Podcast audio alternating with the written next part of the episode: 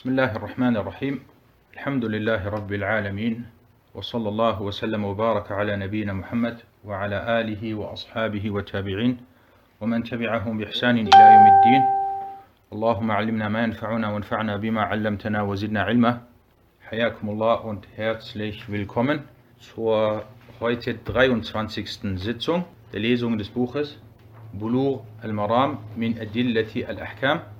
Von Al-Hafiz ibn Hajar al-Asqalani und wir sind beim Hadith 191 und weiterhin bei Kitab al-Salah und bei dem Unterkapitel Sutratu al-Musalli, die Sutra des Betenden im Gebet.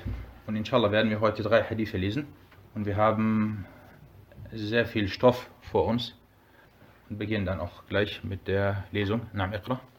بسم الله الرحمن الرحيم. الحمد لله رب العالمين وصلى الله وسلم وبارك على نبينا محمد وعلى آله وصحبه أجمعين. أما بعد فبأسانيدكم أحسن الله إليكم.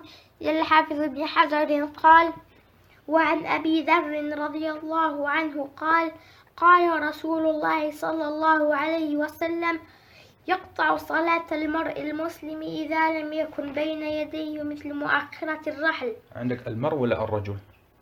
يقطع الصلاة صلاة الرجل المسلم ولا المرء؟ المرء. طيب اقرأ يقطع صلاة المرء المسلم إذا لم يكن بين يديه مثل مؤخرة الرحل. المرأة والحمار والكلب الأسود الحديث. وفيه الكلب الأسود شيطان أخرجه مسلم. وله عن أبي هريرة رضي الله عنه نحوه دون الكلب ولأبي داود والنسائي عن ابن عباس رضي الله عنهما نحوه دون آخره وقيد المرأة بالحائط. نعم أحسنت. حديث نمرة 191 أبو ذر möge الله mit ihm zufrieden sein berichtete dass der Gesandte Allahs, Allahs Segen und Frieden auf ihm sagte, die Frau, der Esel und der schwarze Hund brechen das Gebet des muslimischen Mannes ab und machen es ungültig, wenn er vor sich nichts hat, was so groß ist wie die Rückseite des Kamelsattels. Der Hadith. Und darin heißt es auch, der schwarze Hund ist ein Satan. Überliefert von Muslim. Er überlieferte auch über Abu Huraira ähnliches, jedoch ohne Hund. Und Abu Dawud und An-Nasai überlieferten über Ibn Abbas auch ähnliches, ohne den letzten Teil. Ohne den letzten Teil. Und er beschränkte es auf die menstruierende Frau. Und zwar geht es in diesem Hadith um viele wichtige Themen. Wie schon erwähnt, wir sind weiterhin bei As-Sutra. Man befindet sich im Gebet und wenn man betet, soll man etwas vor sich aufstellen. Darüber hatten wir in den letzten zwei Sitzungen gesprochen. Am besten sollte es etwas Hohes sein. Mindestens so hoch wie die Rückseite des Kamelsattels. Und vielleicht kann uns Rami oder Suhail daran erinnern, wie viel oder wie viel oder wie hoch dies ungefähr sein sollte, weil wir darüber gesprochen haben. Und jetzt geht es hier in diesem Hadith spezifisch darum, wann oder was macht das Gebet des Mannes ungültig, wenn bestimmte Sachen oder eine bestimmte Person vor einem Mann läuft, dann wird dadurch das Gebet ungültig. Und hier wurden die Frau, der Esel und der schwarze Hund erwähnt. Und das bedeutet natürlich nicht, dass die Frau mit diesen zwei Tieren verglichen wird. Nein, der Grund, warum sie hier erwähnt wird, ist eine ganz andere Sache. Und dazu kommen wir inshallah noch ausführlich. Fangen wir an, wie wir das immer machen. Wir teilen die Erläuterung des Hadithes in zwei Bereiche auf. Und zwar einmal der Hadith-wissenschaftliche Bereich und zum anderen der Fiqh-wissenschaftliche Bereich. Der Überlieferer ist Abu Dhar, der edle Sahabi Abu Dhar, Jundub ibn Junada al-Ghifari. Und dieser Abu Dhar hat eine besondere Geschichte, subhanallah. Am Anfang, der Islam war in Mekka. die ersten Leute, die den Islam angenommen haben, waren die Leute in Mekka. Abu Bakr, Khadija und so weiter. Und darüber hatten wir in dem gestern, gestrigen Unterricht, Ikhtisar Ulum al-Hadith, unter anderem gesprochen. Dieser Abu Dhar, er ist aus einem Stamm und dieser Stamm lebte außerhalb von Mekka. Sie waren also keine Mekkaner. Und er hörte dann von dem Propheten a.s. Dann kam er nach Mekka zu einem Zeitpunkt, wo der Islam schwach war, wo die Muslime sich versteckt haben, unterdrückt waren. Und er hielt sich auf als fremder Mann in Mekka und er zeigte nicht, was er möchte. Und er blieb einige Zeit in Mekka. Es heißt sogar, dass er einen Monat in Mekka sich versteckte und nichts zu essen hatte und sich nur vom Semsem-Wasser ernährt hat. Das war sein Essen und sein Trinken. Danach kam er zum Propheten والسلام, nach einiger Zeit und er fragte ihn über den Islam und er nahm auf jeden Fall dann, Alhamdulillah, den Islam an. Damit ist Abu Dhar al-Ghifari einer der ersten, der den Islam angenommen hat und womöglicherweise der erste Nicht-Mekkaner, der den Islam angenommen hat. Und der Prophet والسلام, sagte ihm dann, sagte zu ihm, er soll zurückgehen zu seinem Stamm und dort bleiben und dann erst kommen, wenn er hört, der Islam ist stark geworden. Und er kam dann, nach vielen Jahren, kam er dann später zum Propheten wassalam. Und dieser Abu Dhar al-Ghifari, er starb im Jahr 32 nach der Hijra und er zog sich dann zurück. Am Ende seines Lebens ging er, verließ er die Prophetenstadt Al-Medina und er machte sich auf den Weg Richtung Osten, ungefähr 100 Kilometer östlich von Al-Medina. Und derjenige, der dort war, vor allem derjenige, der von Medina Richtung Najd geht oder der von Najd Richtung Medina geht, wird eine Sache feststellen. Und zwar Najd ist eine gelbe Gegend. Gelb meine ich, wegen der Wüste und selbst die Berge und die, das Gebirge dort, alles ist dort gelb. Medina liegt im Hijaz-Gebirge. Dort ist es anders. Das ist ein dunkles, ein zum größten Teil schwarzes Gebirge. Und wenn du dich dann von dieser Gegend in die andere Gegend aufmachst, dann merkst du den Unterschied. Sowohl vom, von der Landschaft her als auch von der, von der Farbe. Und dieses, diese Ortschaft Rabadha, die wurde von Abu Dhar gegründet und diese liegt genau an der Grenze zwischen Najd und zwischen, zwischen Al-Hijaz. Und sie war lange Zeit bewohnt und ich glaube, sie ist jetzt nicht mehr bewohnt. Und ich bin öfters an dieser Ortschaft vorbeigefahren. Die Authentizität des Hadith. Dieser Hadith ist authentisch, da er von Muslim in seinem Sahih-Werk überliefert wurde. Und wenn wir sagen, er wurde von Muslim überliefert, dann reicht das auch, weil immer Muslim überliefert die Hadithe nur in seinem Sahih-Werk was man höchstens machen könnte. Und damit meine ich bei Al-Bukhari nein. Wenn du sagst, ein Hadith, diesen Hadith hat Al-Bukhari überliefert, im Normalfall ist damit sein Sahih-Werk gemeint. Aber Al-Bukhari hat auch andere Werke, in denen er Hadithe überliefert, wie zum Beispiel Al-Adab al-Mufrad, Khalq Af'al al-Ibad und so weiter. Bei Muslim dagegen, er hat nur sein Sahih-Werk, was man höchstens unterscheiden könnte, ist die Muqaddimah, die Einleitung von seinem Sahih-Werk. Weil diese Einleitung hat nicht die gleichen Voraussetzungen wie sein Sahih-Werk hinsichtlich der Authentizität. Er wurde auch von Ahmed, von Abu Dawud, Al-Nasai, Al-Tirmidhi und Ibn Majah überliefert. Dieser Hadith wurde über den Überlieferungsweg von Humayd ibn Hilal, dieser über Abdullah ibn Samit und dieser über Abu Dhar überliefert. Die Aussage des Autors Ibn Hajar, er überlieferte auch über Abu Huraira ähnliches, jedoch ohne Hund, das ist so nicht richtig, weil er hat auch das erwähnt, also mit Hund. Das war vielleicht ein kleiner Fehler, der ihm hier unterlaufen ist. Al-Tirmidhi sagte, nachdem er diesen Hadith überlieferte, هذا حديث حسن صحيح. Das ist ein guter und authentischer Hadith. Abu Dawud sagte über die Überlieferung, also den Zusatz, von Ibn Abbas, dass diese Mawquf überliefert wurde. An-Nasai überlieferte den Hadith von Ibn Abbas ebenfalls als Mawquf. Mawquf bedeutet, das ist nicht die, die Aussage des Propheten, wassalam, sondern, sondern die Aussage des Sahabi. Wenn wir sagen Marfu', dann hat der Prophet wassalam, das gesagt. Mawquf, der Sahabi. Imam Ahmad zog ebenfalls die Mawquf-Überlieferung vor und er wies darauf hin. Und Sheikh Abdullah Sa'ad erwähnte, dass die Überlieferung von Abu Dawud und An-Nasai Mawquf ist. Kommen wir zu den fiqh-wissenschaftlichen Nutzen aus dieser Überlieferung.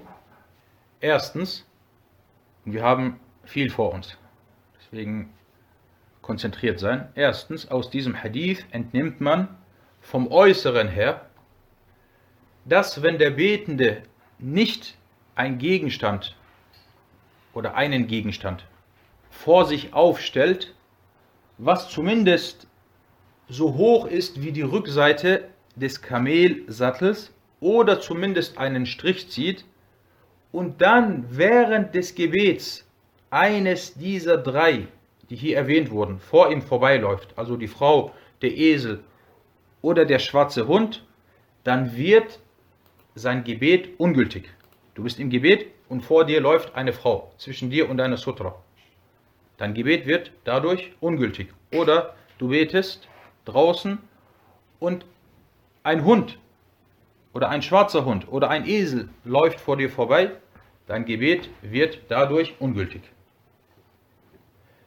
Zweitens, sollte man eine Sutra vor sich aufstellen und dann laufen diese drei vorbei, oder vor, also hinter der Sutra, dann wird das Gebet nicht ungültig.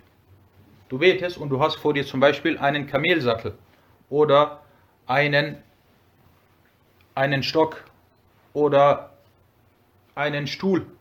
Und danach kommt eine Frau als Beispiel und sie läuft vorbei, nicht zwischen dir und das Sutra, sondern dahinter. Das Gebet wird dadurch nicht beeinträchtigt. Drittens, der schwarze Hund wurde hier hervorgehoben, da es heißt, Wal-Kelbul Aswadu Shaytan. Der schwarze Hund ist ein Satan. Also er wurde hervorgehoben, da er ein Satan ist. Und das Vorbeilaufen des Satans macht das Gebet ungültig, da dies der Grund beim schwarzen Hund ist. Also die Illa beim schwarzen Hund ist, dass dieser ein Satan ist. Und wenn wir über den schwarzen Hund sprechen, dann ist das der Hund, der komplett schwarz ist. Nicht ein Hund, der schwarz ist und zum Beispiel noch Striche hat, nein, ein komplett schwarzer Hund. Das ist der Satan. Und ihr seht, die Scharia, die islamische Gesetzgebung, spricht oft über den Hund. Bei Kitab al-Tahara damals haben wir darüber gesprochen, die Unreinheit des Hundespeichels ist eine Najasa Mughallava, eine extreme Najasa. Es reicht nicht, dass du einfach diese Najasa mit Wasser behebst. Nein, du musst sie siebenmal waschen. Das reicht immer noch nicht. Du musst hinzu oder du musst Erde hinzufügen. Und dann manche Leute, billah, die sich sogar dem Islam zusprechen, sie halten einen Hund als Haustier. Und dieser Hund ist, ist den ganzen Tag mit ihnen. Abgesehen davon, dass dieser Hund Najis ist, sogar vom Körper her, und dass sein Speichel auf diese Art und Weise gereinigt werden muss, gibt es noch viele andere Gründe. Wenn er schwarz ist, er ist ein Shaitan, er ist ein Satan. Und wenn du diesen Hund hältst, dann hast du jeden Tag Sayyat, die du dir ansammelst, schlechte Taten, die du, die du dir ansammelst. Deswegen, man muss sich davor in Acht nehmen. Und ich habe noch nie in meinem Leben habe ich einen Hund angefasst. Alhamdulillah. Und noch nie in meinem Leben hat mich ein Hund angefasst, außer einmal. Ich war klein, circa vielleicht 10 oder 11 Jahre. Ich war mit dem Fahrrad unterwegs bei uns in der Nähe und dann ist mir ein Hund hinterhergerannt. Ich bin dann gefahren und der Hund war, war hinten dran. Dann hat er meine Hose, meine Hose berührt, angeschnüffelt. Und äh, subhanallah, ich bin nach Hause gegangen und ich habe zu meiner Mutter gesagt, dies und das. Und ich glaube, ich habe die Hose nie wieder angezogen. Soweit ich mich erinnern kann. Aber meine Mutter, die hört gerade zu. Ich glaube, ich habe dann die Hose weggeworfen. Oder sie wurde weggeworfen. Na, und wie damals auch erwähnt, gibt es diese starke Ansa äh, Ansicht der Gelehrten, dass der Hund im Ganzen Najis ist. Auch sein Körper. Manche Gelehrte sagten, dass sich dies, worüber wir hier sprechen, nur auf den schwarzen Hund bezieht und nicht auf andersfarbige. Sie sagten, wenn der schwarze Hund vor, vor dir läuft, dann macht dies das Gebet ungültig. Andere Hunde nicht. Und dazu kommen wir inshallah später auch nochmal zurück. Viertens, der vierte Nutzen. Dieser Hadith weist darauf hin, dass Allah den Satanen die Macht gegeben hat, sich in andere Gestalten zu verwandeln, wie zum Beispiel in einen schwarzen Hund. Fünftens, der Hadith verdeutlicht die Wichtigkeit der Sutra im Gebet, damit dieses, also das Gebet, nicht an Lohn abnimmt oder ungültig wird. Auch wenn du zu Hause betest, im Zimmer, dann stell eine Sutra vor dir auf. Sechstens, warum wurden diese drei erwähnt? Die Frau, der Esel und der Hund oder der schwarze Hund. Und dass sie das Gebet des Mannes ungültig machen. Dazu kommen wir im übernächsten Punkt. Siebtens, mit menstruierender Frau ist die reife und erwachsene Frau gemeint. Also kein kleines Mädchen oder kein Mädchen, sondern die Frau, die reif ist. Die ist damit gemeint. Und somit fällt das Mädchen nicht unter dieses Urteil. Dies erwähnte uns unter anderem Al-Mardawi Al-Hambali. Warum wurden also diese drei erwähnt? Fangen wir an mit der Frau. Der Grund liegt darin, dass die Frau eine Fitne für den Mann sein kann, also eine Versuchung. Und wenn sie dann vor dem Mann läuft, kann sie sein Herz vom Gebet abhalten. Und eines der wichtigsten Sachen im Gebet ist die Demut und die Konzentration. Sie wurde also in diesem Hadith nicht deswegen mit diesen zwei Tieren erwähnt, weil sie ihnen ähnelt, sondern wegen der Versuchung und dass Allah sie so erschaffen hat und Allah den Mann so erschaffen hat, dass er von der Frau oder aufgrund der Frau in Versuchung geraten kann. Und dass die Herzen der Männer sich oft den Frauen zuneigen. Vor allem, wenn man keine Grenzen setzt und nicht darauf achtet, weil diese Sache, die ist vorhanden. So hat Allah die Menschen erschaffen. Aber Allah subhanahu wa ta'ala hat trotzdem Grenzen gesetzt. Wie zum Beispiel, dass der Mann die Frau oder eine fremde Frau nicht anschauen darf, dass er seinen Blick senken muss. Und wenn er seinen Blick nicht senkt, dann hat er gesündigt, dass er sich nicht mit fre fremden Frauen vermischt und dass er darauf achtet, dass es nicht dazu kommt. Und während dem Gottesdienst darf man sich nicht mit so etwas beschäftigen und sich ablenken lassen. Und zweifelsfrau ist die Frau also eine große Versuchung für den Mann. So sagte einst zum Beispiel Imam Ash-Shafiri, شكوت إلى وكيع سوء حفظي فأرشدني إلى ترك المعاصي وأخبرني بأن العلم نور ونور الله لا يهدى لعاصي Imam Shafi'i war ein großer Gelehrter und er war ein Hafir, jemand, der viele Hadithe auswendig gelernt hatte. Es wird berichtet, dass er innerhalb von kurzer Zeit, von wenigen Monaten, Muatta von Malik, welches aus ca. 3000 Überlieferungen besteht, dass er das auswendig gelernt hat. Und er ging dann später in den Irak und Imam Shafi'i hatte verschiedene Abschnitte in seinem Leben. Er stammte ursprünglich, er ist Qurashi, er stammte aber ursprünglich aus Philistin. Er ist auch dort zumindest geboren, sagen wir es mal, sagen wir mal so. Dann ist sein Vater früh gestorben und seine Mutter, diese rechtschaffene Frau, ging mit ihm nach Mekka. Dort hatten sie anscheinend Verwandte. Und er wuchs dort auf. Dann ging er später nach Al-Medina, lernte unter anderem bei Imam Malik. Und er war noch sehr jung. Und dann ging er in den Irak. Und im Irak, das war dort damals vor allem zwischen 150 und zwischen 250, war der Irak ein Zentrum des Wissens. Die großen Gelehrten waren dort. Es gab davor die Städte Al-Kufa und Al-Basra. Es gab die Gegend Wasit und dann wurde, wurde die Stadt Bagdad um das Jahr 160, 170 wurde die Stadt Bagdad gebaut und sie wurde dann zur Hauptstadt der Dawla al-Abbasiyya und dort waren dann die ganzen großen Gelehrten. Und es gab diesen Wakir, dieser Wakir ist auch gleichzeitig der Lehrer von Imam Ahmed, Wakir ibn al-Jarrah al-Ru'asi, einer der großen A'imma. Und dieser Wakir, bevor wir weitermachen, eine Geschichte zu Wakir. Dieser Wakir hatte einen Sohn, ebenfalls einer der Leute des Wissens. Sein Name ist Sufyan, Sufyan ibn Wakir. Und er gehörte zu den Hadith-Überlieferern.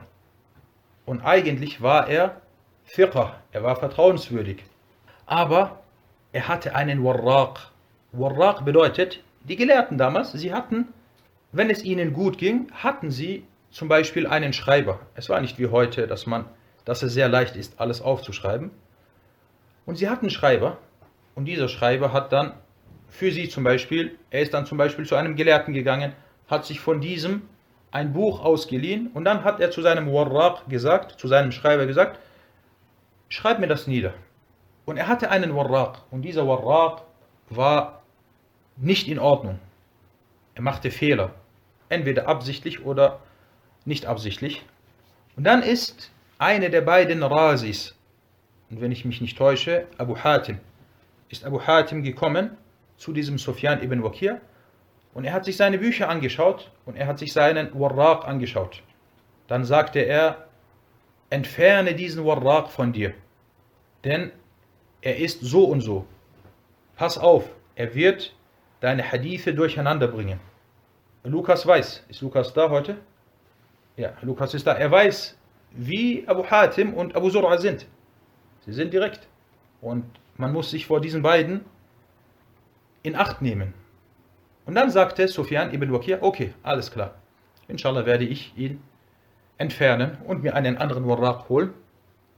Aber was hat er gemacht? Er hat das nicht, er hat das nicht gemacht. Er hat weiterhin an seinem Warraq festgehalten. Und danach kam das Urteil der A'imma, dass dieser Sufyan ibn Wakir als schwach eingestuft wurde. Sein Vater war ein Imam. Fiqh, Fiqhatun Hafir, vielleicht sogar Imam. Das bedeutet also die höchste Stufe. Und er selber war Fiqh, eine der höchsten Stufen. Aber wegen diesem Warraq und weil er nicht die Nasiha von Abu Hatim al-Razi gehört hat, saqata hadithuhu. Sein Hadith ist dann, wurde dann weg, äh, ist gefallen. Und das deutet darauf hin, dass man darauf achten muss, wen man sich als Gefährten oder als Unterstützer oder als Schüler nimmt. Weil es kann sein, also ich rede jetzt von Nahestehenden, dass dies ein Grund sein kann, dass du dafür kritisiert wirst. Genauso wie der Schüler ein Grund sein kann, dass der Lehrer, dass seine Position erhöht wird, weil sie sagen, schau, sein Schüler, mashallah, das deutet darauf hin, dass der Lehrer besonders ist, wie zum Beispiel Ibn Taymiyyah. Schaut euch seine Schüler an. Aber gleichzeitig kann es auch zum, zum Gegenteil führen.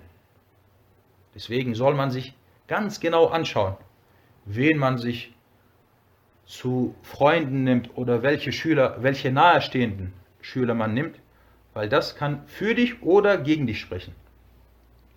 Kommen wir zurück zu Shafi'i und Wakir. Shafi'i war ein Hafir Und es wird berichtet, dass er eines Tages feststellte, dass er auf einmal nicht mehr auswendig lernen kann, dass er Sachen vergisst. Und es wird berichtet, das müsste genauer überprüft werden und wenn Musahim möchte, kann er das vielleicht für uns irgendwann überprüfen. Es wird berichtet, dass er den Fuß einer Frau gesehen hat. Den Fuß einer Frau. Dann konnte er nicht mehr auswendig lernen. Und dann ist er zu seinem Lehrer Wakir gekommen und er sagte, ich beklagte mich eines Tages bei Wakir über mein schlechtes Gedächtnis beim Auswendiglernen. So wies er mich dazu an, die Sünden zu unterlassen, und er berichtete mir, dass das Wissen Licht ist, und das Licht Allahs wird nicht einem Sünder geschenkt oder gegeben. Deswegen die erste Sache, wenn du lernen möchtest, wenn du vor allem auswendig lernen möchtest, unterlasse die Sünden. Versuch die Sünden zu unterlassen. Das ist der Weg oder das ist einer der Hauptwege, dass du dann inshallah auswendig lernen kannst. Und Allah, gepriesen sei er, sagte im Koran über die Frauen, ولا يضربن بأرجلهن ليعلم ما يخفين من زينتهن und sie, also die Frauen, sollen ihre Füße nicht aneinander schlagen, damit nicht bekannt wird, was sie von ihrem Schmuck verborgen tragen. Also wenn selbst das nicht erlaubt ist für die Frau und der Mann sich auch davon oder davor in Acht nehmen soll, und wir reden hier über was? Wir reden über die Füße, an denen manche Frauen Schmuck tragen. Und es kann sein, dass sie dann läuft und der Schmuck schlägt aneinander oder die Füße schlagen aneinander. Dann hört man oder sieht man diesen Schmuck. Darum geht es hier in diesem Vers. Wie ist es dann mit anderen Sachen, was, was man sieht? Al-Hafiz ibn Kathir sagte in seinem Tafsirwerk über diesen Vers, und dazu zählt auch, dass es ihnen, den Frauen also, untersagt wurde, in der Mitte des Gehwegs zu laufen, da dies auch eine Art von da dies auch eine Art von zur Schaustellung ist, also Tabarruj. Das bedeutet, die Frau, wenn sie auf der Straße läuft, soll man darauf achten, dass es hierbei auch nicht dazu kommt, dass sie sich zur Schau stellt oder dass es zu einer Art Vermischung kommt. Er sagte dann weiter, der Gesandte Allahs, Allahs Segen und Frieden auf ihm, sagte zu den Frauen, haltet euch zurück, denn gewiss, ihr dürft nicht in der Mitte des Weges laufen. Ihr habt die Wegkanten zu nehmen.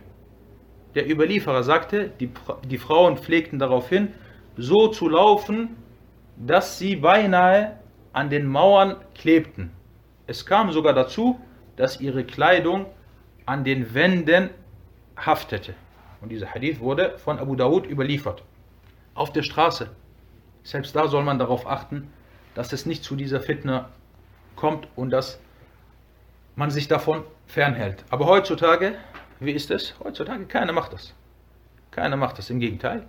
Die Frauen laufen Mitte auf der Straße. Du musst Platz machen und du musst an der Seite laufen und nicht andersrum. Nein. Das sind also einige Gründe, warum hier die Frau erwähnt wurde. Und ich möchte mich und im Allgemeinen uns daran erinnern, dass man vor allem als Schüler des Wissens sich vor diesen Fittern in Acht nimmt und dass man jeden Weg, der zu dieser Fitner führen könnte, dass man diesen schließt, so gut es geht und dass man hierbei niemals nachlässig wird.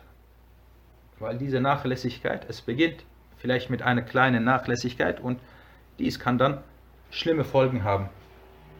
Und es reicht, wenn dies dann ein Grund ist, dass du nicht mehr freien Kopf hast für das Lernen oder für das Auswendiglernen und so weiter. Kommen wir zu dem Esel. Wahrscheinlich wurde der Esel deshalb erwähnt, da er eine indirekte Verbindung zum Satan haben kann und zu dessen Orten kommt. Deswegen heißt es in einem Hadith, إذا سمعتم نهيق الحمار فتعوذوا بالله من الشيطان فإنه رأى شيطانا Der Prophet sallallahu alaihi wasallam sagte, wenn ihr das Schreien des Esels hört, dann sucht bei Allah Zuflucht vor dem Satan. Denn er, also der Esel, hat einen Satan gesehen. Und dieser Hadith wurde unter anderem von Al-Bukhari überliefert. Und der Esel oder die Esel haben auch einen, haben eine abscheuliche Stimme. Und Allah sagte deswegen im Koran, subhanahu wa ta'ala, Inna ankara al-aswati la sawtul hamir. Gewiss, die widerwärtigste der Stimmen ist wahrlich die Stimme der Esel. Dieser Schrei von dem Esel, das ist nichts Schönes. Und wenn wir dabei sind, der Hadith, wenn man einen Esel schreien hört, dann soll man Zuflucht suchen, indem man sagt, A'udhu billahi minash shaitanir rajim, weil das bedeutet, er hat gerade einen Shaitan gesehen. Beim Hahn dagegen, wenn der Hahn schreit, dann hat er einen Engel gesehen. Und in diesem Fall soll man Bittgebete sprechen und Dua machen. Kommen wir zum Hund. Der Hund ist entweder der Satan, der in Gestalt eines Hundes erscheint, oder es handelt sich um jenes unreine Tier, dessen Unreinheit Murallav ist, dessen Unreinheit extrem ist. Und es bedarf, dass man die Unreinheit siebenmal waschen muss und einmal sogar noch mit, mit Erde. Und was den schwarzen Hund angeht, so ist dieser noch schlimmer. Kommen wir zu einigen Meinungsverschiedenheiten unter den Gelehrten. Und zwar die Gelehrten waren sich uneinig, ob diese drei das Gebet eines Mannes abbrechen und ungültig machen, wenn sie vor ihm vorbeilaufen. Es gibt hierbei drei bekannte Ansichten.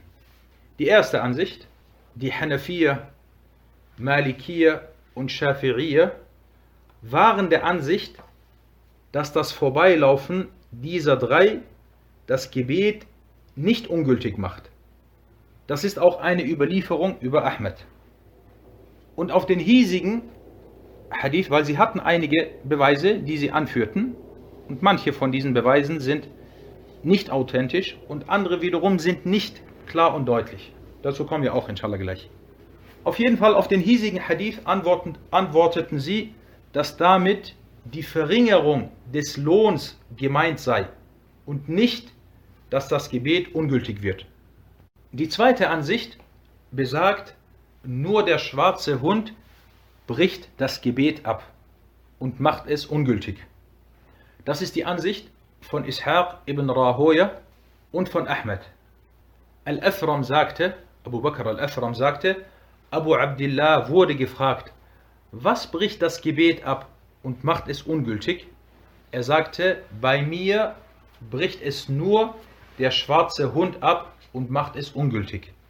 Also nur der schwarze Hund. Die dritte Ansicht, wenn die Frau, der Esel oder der schwarze Hund im Gebet vor dem Mann vorbeilaufen, dann wird sein Gebet ungültig. Das ist die Ansicht einiger Sahaba, wie von Ibn Abbas, Abu Huraira und Anas. Das ist auch eine Überlieferung über Ahmed und die Ansicht von Ibn Qudama, zu der er neigte, die Ansicht von Al-Majd, Al-Majd, das ist der Großvater von Ibn Taymiyyah, einer der großen hanbalitischen Gelehrten. Und das ist auch die Ansicht von Ibn Taymiyyah selbst und seinem Schüler Ibn al-Qayyim. Al-Mardawi, der das großartige Werk Al-Insaf verfasst hat, eines der wichtigsten hanbalitischen Werke, er sagte, und das ist die richtige Ansicht. Und das ist auch die Rechtsschule der Wahiriya und die Ansicht von Ibn Hazm und Sheikh Muhammad ibn Ibrahim al-Sheikh vertrat ebenfalls diese Ansicht. Und als Beweis führten sie diesen Hadith an, der hier mit uns ist. Und in einer Überlieferung heißt es auch, dass Ibn Umar eines Tages betete.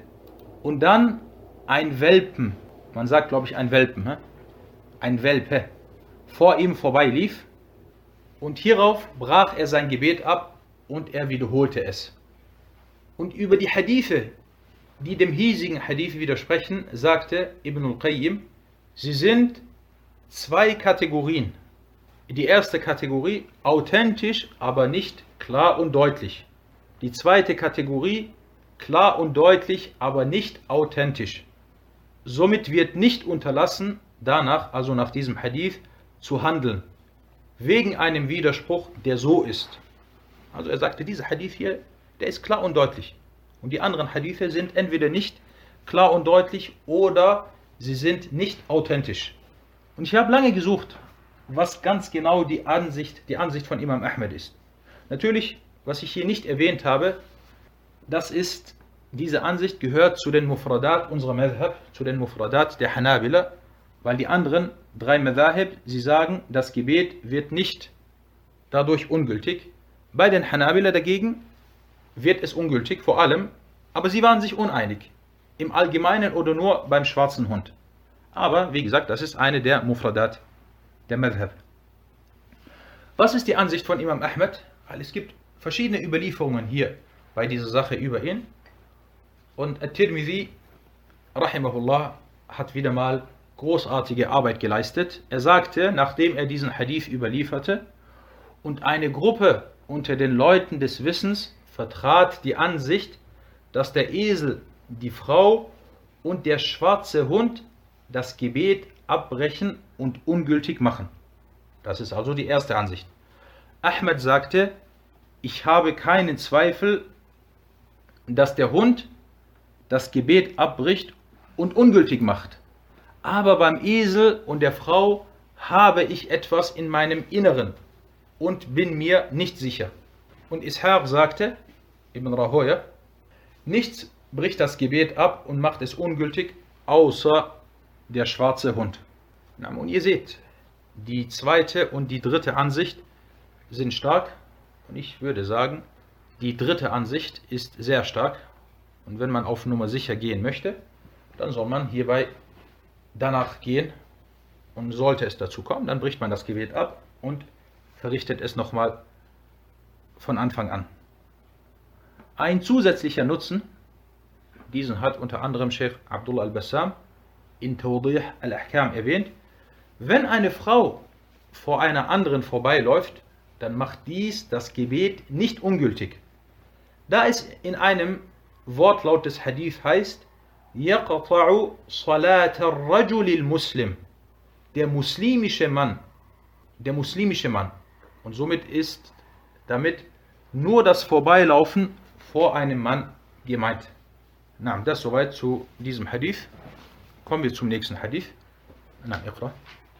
قال المصنف وعن أبي سعيد الخدري رضي الله عنه قال قال رسول الله صلى الله عليه وسلم إذا صلى أحدكم إلى شيء يستره من الناس فأراد أحد أن يجتاز بين يديه فليدفعه فإن أبى فليقاتله فإنما هو شيطان. متفق عليه.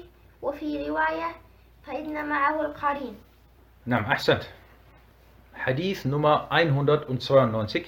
Abu Sa'id al-Khudri, möge Allah mit ihm zufrieden sein, berichtete, dass der Gesandte Allahs, Allah Segen und Frieden auf ihm sagte, wenn einer von euch zu einem Gegenstand, welcher ihn vor den Menschen abschirmt, betet und jemand vorhat, vor ihm vorbeizulaufen, dann soll er ihn wegdrängen.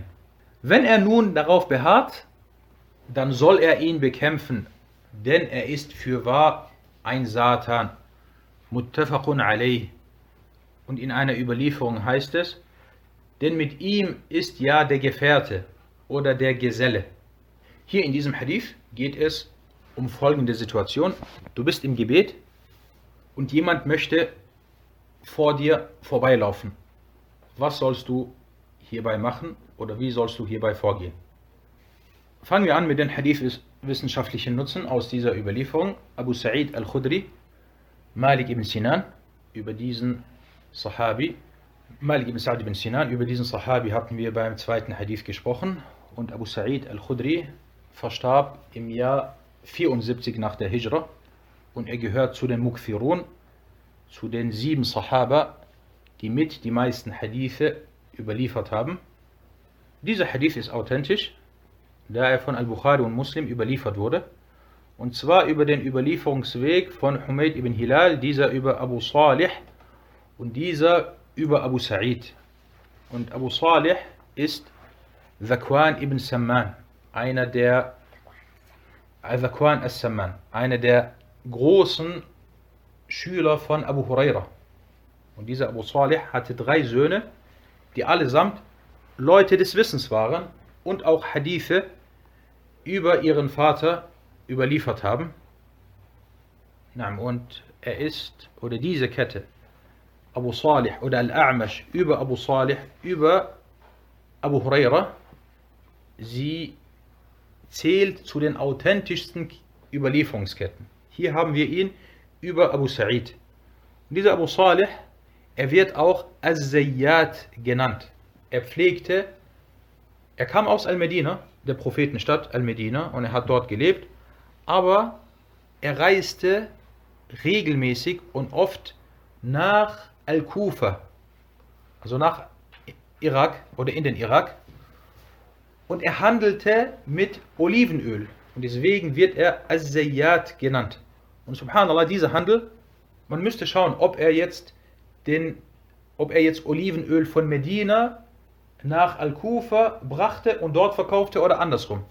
Das müsste überprüft werden. Und ich kann mich erinnern, vor langer Zeit hatte ich diese Sache gelesen, aber ich kann mich nicht mehr genau erinnern, wie er hierbei vorgegangen ist. Aber auf jeden Fall, dieser Handel, den er betrieben hat, hatte viel Gutes mit sich gebracht. Weil im Irak, als er dort war, kamen natürlich die Leute des Wissens zu ihm, wie unter anderem Al-A'mash, Al-Hafiz Al-A'mash, und dieser hörte von ihm und profitierte dann von ihm. Und ihr seht, subhanallah, wie manchmal eine Dunya-Angelegenheit sogar Gutes für, für das Wissen oder für Al-Akhirah mit sich bringen kann. Und dass auch die früheren A'imma, die früheren A'imma, dass sie gearbeitet haben und sich nicht zurückgelehnt haben oder sich haben von anderen Leuten bezahlen lassen. Und das ist etwas Normales. Wissen hält einen nicht davon ab oder Wissen soll einen nicht davon abhalten, selber mit der eigenen Hand einer Beschäftigung nachzugehen und sich mit einer Tijara, mit einem Handel oder mit einem Beruf oder mit einer Beschäftigung zu beschäftigen. Kommen wir zu den fiqh-wissenschaftlichen Nutzen aus dieser Überlieferung. Die Aussage des Propheten a.s. فَإِنَّ مَعَهُ الْقَرِينَ Denn, oder فَإِنَّ مَعَهُ الْقَرِينَ Denn mit ihm ist ja der Gefährte oder der Geselle. Damit ist der Satan gemeint denn mit ihm ist der Satan. Zweiter Nutzen, mit Satan, also mit Shaitan, kann manchmal auch ein menschlicher Satan gemeint sein, der die Grenzen überschreitet. Wenn jemand die Grenzen überschreitet, dann sagt man zu ihm, das ist ein Shaitan.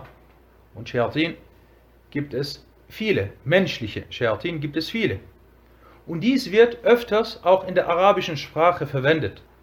Und auch im Koran, so heißt es im Koran, وكذلك جعلنا لكل نبي عدوا شياطين الإنس والجن يوحي بعضهم إلى بعض زخرف القول غرورا ولو شاء ربك ما فعلوه فذرهم وما يفترون In diesem Vers sagte Allah Ta'ala, und so haben wir jedem Propheten Feinde bestimmt, Feinde bestimmt, die Satane der Menschen und der Djinn. Zwei Arten von Satanen. Von denen die einen den anderen prunkende Worte eingeben in Trug. Und wenn dein Herr gewollt hätte, hätten sie es nicht getan. So lasse sie stehen mit dem, was sie an Lügen ersinnen. Es wurde auch gesagt, dass Iblis seine Armee der Satane in zwei Gruppen aufteilte. Eine Gruppe schickte er zu den Djinn und eine zu den Menschen. Das hat unter anderem Al-Barawi in seinem Tafsirwerk zu diesem Vers erwähnt. Der dritte Nutzen, wenn man hinter einem Vorbeter das Gebet verrichtet, dann ist dieser Vorbeter die Sutra für denjenigen oder für diejenigen, die hinter ihm beten. Und nichts von dem oder nichts, was vor einem vorbeiläuft, macht in diesem Fall das Gebet ungültig. Und auch nicht die drei erwähnten im vorigen Hadith. Du bist zum Beispiel in Mekka und das kommt vor und du betest hinter dem Imam und dann läuft eine Frau vor dir. Vor allem, wenn es überfüllt ist. Das macht dein Gebet nicht ungültig. Oder du bist in der Wüste und betest hinter einem Imam, hinter einem Vorbeter und vor dir läuft ein, ein Esel. Das macht dein Gebet nicht ungültig. Viertens, aus diesem Hadith wird entnommen, dass man nicht zwischen dem Betenden und dessen Sutra vorbeilaufen darf.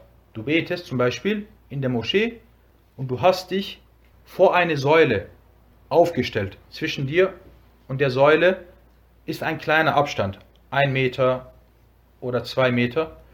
Dann darf man in diesem Fall nicht dazwischen vorbeilaufen.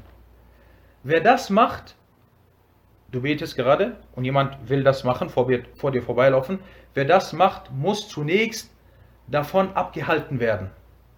Lass ihn nicht vorbeilaufen, heb deine Hand oder streck deine Hand aus und lass ihn nicht vorbeilaufen.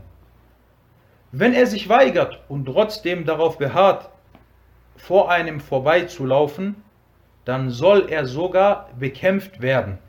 Der Prophet a.s. sagte, فَلْيُقَاتِلْهِ dann soll er bekämpft werden. Warum? Verinnahu oder verinnahu shaytan. Denn er ist ein Satan. Derjenige, der das macht, obwohl er einmal oder zweimal abgehalten wurde und er beharrt darauf, das ist ein Satan. Das Äußere des Hadith deutet darauf hin, dass dieses Bekämpfen verpflichtend ist Da es eine Befehlsform ist. Der Prophet والسلام, sagte, فَلْيُقَاتِلْ Und dieses فَلْيُقَاتِلْ, das ist Lam al-Amr. Er soll ihn, er soll ihn bekämpfen. Und das ist eine Überlieferung über Ahmed dass er bekämpft werden soll. Und darauf wiesen Ibn Muflih und Al-Mardawi klar hin. Und Ibn Hajar erwähnte, dass dies auch die Ansicht der Wahidiyya ist. Und die andere Ansicht besagt, dass dieses Bekämpfen erwünscht und nicht verpflichtend sei. An-Nawawi behauptete, er sagte, ich kenne keinen unter den Gelehrten, der dies zur Pflicht machte. So hat er das gesagt. Ibn Hajar widerlegte An-Nawawi in seiner Behauptung, dass keiner das zur Pflicht gemacht hätte. Und er sagte, das stimmt so nicht. Ahmed hat gesagt, es sei eine Pflicht und die Wahiriya haben das ebenfalls gesagt. Und schaut in der Fußnote, wenn wir schon dabei sind. Und zwar An-Nawawi, Al-Hafid An-Nawawi, er leistet meistens gute Arbeit bei der Anführung der Ansichten der Rechtsschulen und der früheren Gelehrten. Und das macht er sehr oft, vor allem in Sharh Muslim. Er sagt dann, das ist die Ansicht von Ahmad und von Shafi'i und von jenem. Und er leistet hierbei gute Arbeit. Meistens. Aber manche Ansichten und Erwähnungen von ihm, insbesondere wenn er einen Ijma', wenn er einen Konsens erwähnt, müssen etwas genauer betrachtet und überprüft werden, da sie nicht immer richtig sind. Es kann sein, dass er manchmal bei einer Ansicht, die er erwähnt, nicht richtig liegt, wie zum Beispiel hier in diesem Fall. Und jeder macht natürlich Fehler, vor allem wenn man Dutzende oder Hunderte oder sogar Tausende Ansichten anführt, wie ein Nawawi das macht, dann kommt es vor, dass man Fehler macht. Aber es ist wichtig, dass man vor allem bei Hikayat al-Ijma', die Überlieferung des Ijma', hierbei etwas genauer hinschaut. Und das gilt nicht nur für ein Nawawi, das gilt auch für einige andere, die manchmal einen Ijma' erwähnen. Fünftens, dieses Bekämpfen ist laut einer Ansicht nur dann erlaubt und vorgeschrieben, wenn man eine Sutra vor sich aufgestellt hat. Dies erwähnten unter anderem Al-Khattabi, Al-Baghawi, Al-Nawawi Ibn al-Qayyim und Ibn Hajar. Also du hast eine Sutra und jemand möchte zwischen dir und der Sutra vorbeilaufen, dann darfst du ihn bekämpfen. Es gibt aber auch die Ansicht, dass dies selbst dann erlaubt sei, wenn man keine Sutra vor sich aufgestellt hat. Du betest ganz hinten in der Moschee und hast keine Sutra und dann jemand läuft direkt vor dir. Wie viel soll er Abstand lassen? Darüber haben wir im letzten Unterricht gesprochen. Wenn jemand keine Sutra hat, dann lass ungefähr knapp 2 Meter, 1,80 Meter vor dem Ort, wo du läufst und vor dem Betenden. Sechstens, dieses Abhalten und Bekämpfen darf nur mit der Hand erfolgen und nicht mit einem Gegenstand oder gar einer Waffe. Du läufst, zum Beispiel du bist im Gebet und jemand möchte vor dir vorbeilaufen, dann halte ihn ab. Und bekämpfen bedeutet dann, schieb ihn weg.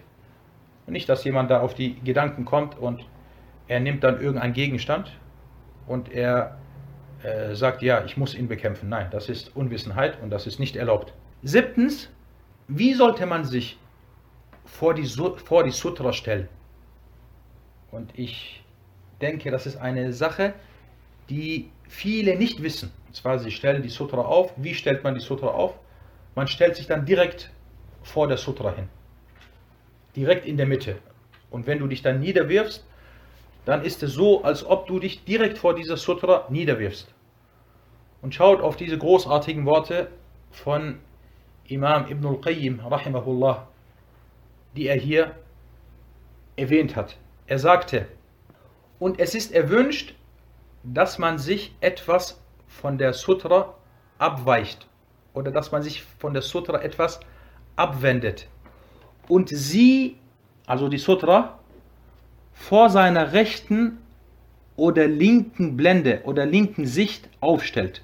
Etwas minimal links, minimal rechts, nicht direkt in der Mitte vor dir. Und sich nicht voll und ganz vor ihr hinstellt. Dies, da Abu Dawud in seinem Sunnah-Werk über Al-Miqdad überlieferte, dass dieser sagte, ich habe nicht gesehen, dass der Gesandte Allahs, Allahs Segen und Frieden auf ihm, in Richtung eines Stockes oder einer Säule oder eines Baumes betete, außer dass er dies vor oder in Richtung seiner rechten oder linken Blende oder linken Sicht aufstellte und sich nicht voll und ganz vor ihr hinstellte. Ibn al-Qayyim sagte dann, dies, damit das Mittel versperrt wird und es nicht dazu führt, dass dies sich dem Niederwerfen vor anderen außer Allah ähnelt. Subhanallah, das sind unglaubliche Worte. Also selbst bei dieser Sache soll man darauf achten, dass es nicht dazu kommt, und dass nicht diese Türe geöffnet wird. Man könnte sich ja zum Beispiel jetzt gerade vor diesem Stock niederwerfen oder vor, dieser, äh, vor diesem Baum niederwerfen. Etwas minimal links oder minimal rechts. Das ist die Sunna beim Aufstellen der Sutra. Und derjenige, der diese Sunna kannte, kann uns äh, kann jetzt sagen, dass er sie kannte. Und wer sie nicht kannte, soll sagen, dass er sie nicht kannte. Und deswegen, subhanallah, man lernt immer dazu. Achtens, der Hadith ist ein Beleg, dass es erlaubt ist, sich im Gebet zu bewegen, wenn hierfür ein Grund besteht. Weil wenn du jemanden bekämpfst, natürlich musst du dich dann bewegen. Oder wenn du jemanden davon abhältst, musst du ja deine Hand ausstrecken. Der neunte Nutzen Derjenige, der vor einem Betenden läuft, ist entweder ein menschlicher Satan oder jemand, den der Satan anspornt, den Muslimen Schaden zuzufügen. Und einer von diesen zwei oder einer von diesen zwei ist derjenige, der vor dem Betenden vorbeiläuft. Das soll zu diesem Hadith. Kommen wir zum dritten und heute letzten Hadith. نعم اقرأ. قال المصنف وعن أبي هريرة رضي الله عنه قال قال رسول الله صلى الله عليه وسلم إذا صلى أحدكم فليجعل تلقاء وجهه شيئا فإذا لم يجد فلينصب فإن لم يجد فإن لم يجد فلينصب عصا فإن لم يكن فإن لم يكن فليخط خطا. فليخط. فليخط خطا. ثم لا يضره من مر بين يديه. أخرجه أحمد وابن ماجه وصححه ابن حبان. ولم يصب من زعم أنه مضطرب بل هو حسن. Das ist der Hadith Nummer 193. Abu Huraira, möge Allah mit ihm zufrieden sein, berichtete, dass der Gesandte Allahs, Allahs Segen und Frieden auf ihm, sagte, wenn einer von euch betet, dann soll er vor sich etwas legen. Wenn er nichts findet, dann soll er einen Stock aufstellen. Und wenn er dann nichts findet, dann soll er eine Linie ziehen. Hierauf wird es ihm nicht schaden, wer vor ihm vorbeiläuft. Überliefert von Ahmed und Ibn Majah und Ibn Hibban stufte ihn als authentisch ein. Und Ibn Hajar sagte, und derjenige, der sagt, oder der sagte, dass er unklar oder dass er Muttarib ist, liegt falsch. Vielmehr ist er gut und Hassan. Fangen wir an mit den Hadith-wissenschaftlichen Nutzen. Der Überlieferer Abu Huraira, über den haben wir oft gesprochen. Die Einstufung der Authentizität des Hadith. Es kam zu Unstimmigkeiten hinsichtlich der Authentizität des Hadith. Die meisten großen Hufar sagten, dass er nicht authentisch ist. Dieser Hadith wurde von Ahmed, Abu Dawud, Ibn Majah und Ibn Hibban und anderen überliefert. Der Hadith wurde unter anderem über den Überlieferungsweg von Ismail ibn Abi Umayyah, dieser über Abu Amr ibn Muhammad ibn Hurayth, dieser über seinen Vater oder seinen Großvater Hurayth und dieser über Abu Huraira überliefert. Und wir haben hier in dieser Kette Abu Amr ibn Muhammad und dieser Abu Amr ibn Muhammad ist nur durch diesen Hadith bekannt. Und dieser Hadith wird Hadithu al-Khat genannt, der Hadith des Strich. Und so gehen manchmal die früheren immer vor. Bestimmten Hadithen geben sie einen Namen, wie hier, der Hadith des Strichs. Und er hat sonst keinen Hadith, keinen anderen Hadith überliefert. Oder er ist nicht bekannt dafür, etwas anderes überliefert zu haben. Und Al-Khalal berichtete, dass Imam Ahmad sagte, der Hadith des Striches ist schwach. Und Abu Ja'far al-Tahawi al-Hanafi sagte, er ist unbekannt. Und Suhail merkt sich Abu Ja'far al-Tahawi und er merkt sich vor allem das Werk Sharh Ma'ani al-Athar von Abu Ja'far al-Tahawi.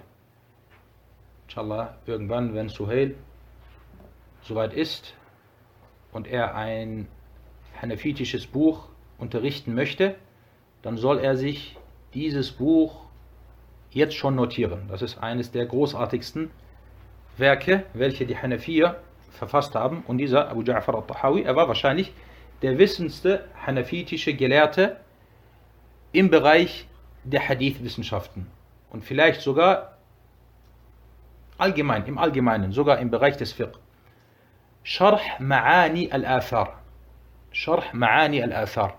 Das ist eines der wichtigsten Athar, der wichtigsten Überlieferungsbücher überhaupt. Nicht nur für die Hanefir, sondern auch für andere. Und er hat in diesem Buch großartige Arbeit geleistet. Und äh, er ist einer von den, wie gesagt, großen Hadith-Gelehrten der Ahnaf. Ahmed ibn Hanbal, der diesen Hadith überlieferte, stufte ihn also als authentisch, als schwach ein. Er sagte über diesen Hadith, Hadithul Khat da'if. Also Ahmed überliefert einen Hadith in Al-Musnad und an einer anderen Stelle stuft er ihn als schwach ein. Und vielleicht gehe ich nochmal einen Schritt zurück zu Abu Ja'far al-Tahawi. Es gibt noch ein anderes wichtiges Werk, was von einem bekannten hanefitischen Gelehrten verfasst wurde. Und ich äh, wundere mich ehrlich gesagt, warum vor allem die Hanefiten diesem Buch nicht sehr große Aufmerksamkeit geschenkt haben. Bevor wir dazu kommen, was ist eines der wichtigsten malikitischen Werke? Ihr wisst ja, Imam Malik, er ist der Imam der Madhab und er hat Al-Muwatta, sein großartiges Werk Al-Muwatta. Was haben die Malikier gemacht? Die Malikir haben, subhanallah, die, sie waren sehr intelligent hierbei. Sie haben gesagt, wir haben unseren Imam, Und unser Imam hat ein Werk verfasst. Und was wir jetzt machen, ist, dass wir uns mit diesem Werk beschäftigen. Und dann sind sie gekommen und sie haben dieses Werk etliche Male, Dutzende Male, vielleicht sogar hunderte Male erläutert. Und dieses Werk, Al-Muwatta, wurde vor allem von dem Imam der Malikir aus dem Westen, von Abu Umar ibn Abdul Barr, zweimal erläutert. Das, das wahrscheinlich wichtigste Werk der Malikir ist At-Tamhid. Und das zweitwichtigste Werk ist Al-Istizkar. Und man könnte es auch umdrehen und anders erwähnen. Beide Werke, Al-Tamhid und Al-Istizkar, sind von Ibn, Abi, Ibn Abdul Barr. Was hat er gemacht? Er ist gekommen, er hat Muwatta genommen und dann hat er Muwatta erläutert mit dem Buch Al-Tamhid. Und dann ist er ein neu, weiteres Mal gekommen und hat Al-Muwatta auf eine andere Art und Weise erläutert mit seinem Buch Al-Istizkar. Und dann sind die späteren Gelehrten gekommen, die Malikir, bis heute. Die Malikir, wenn du in die Länder der Malikir gehst, du siehst, das sind ihre Bücher.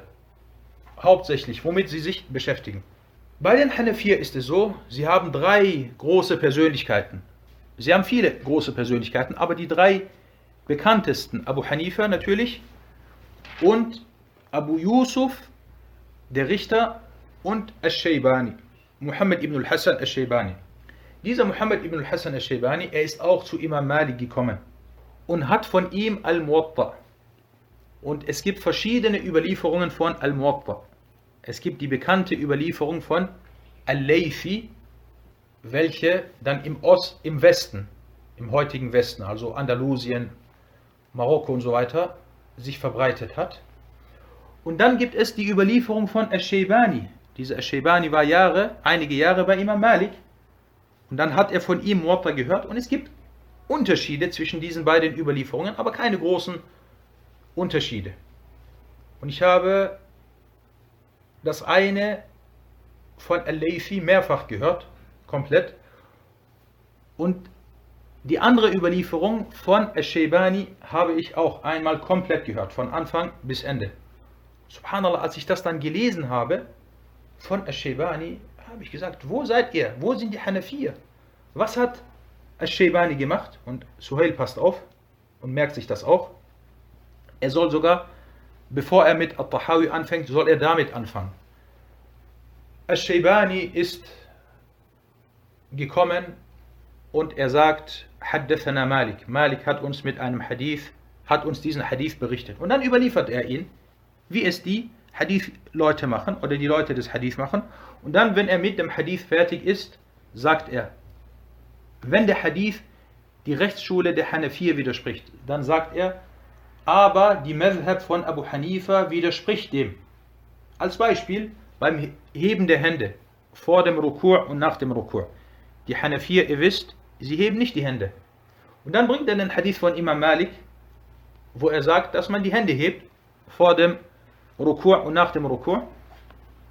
Und dann sagt er, Abu Hanifa aber handelt nicht nach diesem Hadith. Und sein Beweis ist so und so. Und dann bringt er Überlieferungen und die Beweise von Abu Hanifa, abgesehen davon, ob sie authentisch sind oder nicht. Manchmal macht er auch was ganz anderes. Er sagt, und dann Malik bringt den Hadith, und im Normalfall ist es so, dass wenn Imam Malik etwas in Al-Muwatta überliefert, dann handelt er danach, dann ist das seine Madhab.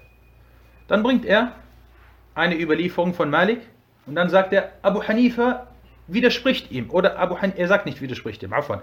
Er sagt, Abu Hanifa handelt nicht danach. Vielmehr ist seine Ansicht so und so. Und dann sagt er, aber meine Ansicht ist so und so. Er widerspricht also Malik und Abu Hanifa und hat selber eine äh, eigene Ansicht. Und subhanallah, wenn du dieses Buch liest, Hajib, Hajib. Und vor allem, damit wir auch, weil manche Leute, das muss man auch erwähnen, manche Leute kommen und sagen, ach, die Hanafir, sie haben keine, nein, sie haben keine Beweise oder sie liegen falsch. Es geht nicht darum, falsch oder richtig, aber in den allermeisten Fällen, wenn sie eine Ansicht vertreten bei einer Sache, sie haben ihre Beweise. Es kann natürlich sein, dass dieser Beweis vielleicht nicht authentisch ist, dass dieser Beweis schwach ist, aber sie holen nicht einfach so eine Ansicht aus ihrer Hosentasche raus und sagen, nee, wir machen das nicht, weil uns das nicht gefällt. Nein, sie haben ihre Beweise und sie haben auch ihre Überlieferungen. Und subhanallah, als ich, wie gesagt, als ich dieses Buch dann gelesen habe, das war ajib, ajib. Muwatta von Imam Malik mit der Überlieferung von Al-Shaybani. Und in diesem Buch findest du dann die Ansichten von Abu Hanifa vor. Und ich rede hier nicht von 5 oder 10 oder 50, ich rede hier von Hunderten, vielleicht sogar von Tausenden Fiqh-Ansichten von Abu Hanifa, die von seinem direkten Schüler Muhammad ibn al-Hassan al-Shaybani erwähnt werden und gleichzeitig die Beweise angeführt werden und gleichzeitig manchmal sogar die Ansicht von al-Shaybani selbst in Bezug auf diese Sache. Wie sind wir jetzt auf dieses Thema gekommen? Oder warum sind wir auf dieses Thema gekommen? Kommen wir zurück. Jetzt muss ich erstmal schauen. Also Imam Ahmed, der selbst diesen Hadith überliefert hat, stufte ihn als schwach ein. Abu Dawud, der diesen Hadith überlieferte, er schwieg nicht über diesen Hadith. Vielmehr sprach er lange über ihn und erwähnte, dass er kritisiert wurde und er sagte, wir haben nichts vorgefunden, was diesen Hadith stärkt. Und er wurde nur über diesen Überlieferungsweg überliefert. Also nur Abu Amr ibn Muhammad ibn Hurayf hat ihn überliefert. Und das reicht nicht. Er braucht eine Stärkung. Ibn Khuzaymah scheint diesen Hadith als authentisch eingestuft zu haben, ebenfalls Ibn Hibban. Ad-Dar Qutni sagte, der Hadith ist nicht bestätigt. Und Ibn Abdul Hadi soll gesagt haben, seine Überlieferungskette ist muttarib, ist unklar. Und es kann sein, dass Ibn Hajar, als er hier sagte, und derjenige, der sagte, dass er unklar sei, liegt falsch. Es kann sein, dass Ibn Hajar hier damit Ibn Abdul Hadi meint. Und man muss wissen, das Buch Bulughul Maram von Ibn Hajar, er hat zweifelsfrei von Ibn Abdul Hadi profitiert, weil Ibn Abdul Hadi hat 100 Jahre vor Ibn Hajar gelebt und seine Frau war die Lehrerin von Ibn Hajar. Und dieser Ibn Abdul Hadi hat ein ähnliches Buch wie Bulugh al-Maram verfasst. Ein großartiges Werk. Und damals, wo wir mit diesen Sitzungen angefangen haben, war ich sogar kurz davor zu sagen, anstatt Bulugh al-Maram unterrichten wir Al-Muharrar. Von der Größe her ist es genau wie Bulugh al-Maram. Ibn Abdul Hadi ist mindestens auf der Stufe wie Ibn Hajar. Darüber hinaus hat er eine saubere Aqidah und widerspricht nicht in manchen Bereichen Ahlus Sunnah wal Jama'a. Aber äh, Ibn Hajar hat von ihm profitiert. Erstens, das Buch Al-Muharrar von Ibn Abdul Hadi ist mehr für Spezialisten gedacht, weil sehr oft, nachdem er einen Hadith überliefert, spricht er ausführlich über die Überlieferungsketten und über die Fehler und über die Einstufung. Er zieht es manchmal sehr in die Länge und das ist für, je, für jenen, der sich dafür interessiert, ist das sehr wichtig. Wir haben das Buch vor ungefähr einem Jahr komplett gelesen bei unserem Sheikh Abdullah Sa'ad. Wie gesagt, das ist ein, ein, ein Kenz, ein, ein Schatz, dieses Buch. Ibn Hajar dagegen hält sich kurz, wie zum Beispiel hier. Er sagt, Manchmal sagt er nichts, manchmal erwähnt er kurz und das ist im Allgemeinen leichter. Hinzu kommt, dass Ibn Hajar dann, wie schon erwähnt, profitiert hat. Und wenn jemand ein Buch verfasst hat und du kommst und du verfasst fast genau das Gleiche, dann natürlich profitierst du von, denjenigen, von demjenigen, der vor dir war. Sheikh Abdullah Sa'ad sagte, dass der Hadith schwach ist. Wir sind inshallah gleich fertig. Kommen wir zu den wissenschaftlichen Nutzen aus dieser Überlieferung. Aus diesem Hadith entnimmt man, dass wenn man keine hohe Sutra vorfindet, weder einen, einen Sattel noch ein Pfeil, dann ziehst du einen Strich vor dir. Abu Dawud sagte, ich habe Ahmed ibn Hanbal mehrere Male sagen hören, als er über den Strich befragt wurde, er sagte, so mittig oder ovalförmig wie ein Neumond. Der Strich soll also nicht gerade sein, sondern du machst so einen ovalförmigen oder einen, einen Strich wie einen Neumond. So soll der Strich sein. Aber wir haben doch vorhin gesagt, Imam Ahmad hat diesen Hadith als schwach eingestuft und hier auf einmal erwähnt er, wie der Strich sein soll. Wer antwortet darauf? Ibn Rajab, Al-Hambali, Al-Hafiz. Er sagte, es ist nicht bekannt, dass Ahmad diesen Hadith klar als authentisch einstufte. Jedoch besagt seine Rechtsschule, dass man nach dem Strich handelt. Und es kann sein, dass er sich hierbei auf Überlieferungen stützt, die Mawquf sind und nicht auf den Marfu' Hadith selbst. Das, dieser Satz ist Gold wert für jeden, vor allem hambalitischen Studenten. Und er zeigt dir, wie die Vorgehensweise von Imam Ahmad ist. Wir haben einen Hadith, Imam Ahmad sagt, der Hadith ist schwach. Die Schwäche von diesem Hadith ist natürlich nicht sehr stark, sondern der Hadith, er ist fast Hassan, aber er ist eher schwach. Dann Imam Ahmad kommt und er stuft ihn als schwach ein, aber er handelt danach. Warum handelt er danach? Erstens, weil er nicht sehr schwach ist. Zweitens, weil es sonst keine andere Ansicht hierbei gibt und Imam Ahmed seine Madhab ist, dass er in so einem Fall nach dem schwachen Hadith handelt, anstatt dass er seine eigene Ra'i, seine eigene Meinung danach handelt. Oder er hat diesen schwachen Hadith, aber er hat Überlieferungen über die Sahaba, welche dann das Ganze stützen und das ist dann seine Madhab und er geht dann danach. Und merkt euch, das ist eine wichtige Regel bei der Madhab der Hanabila. Das soweit zu diesem Unterricht. هذا والله تعالى أعلم وصلى الله على محمد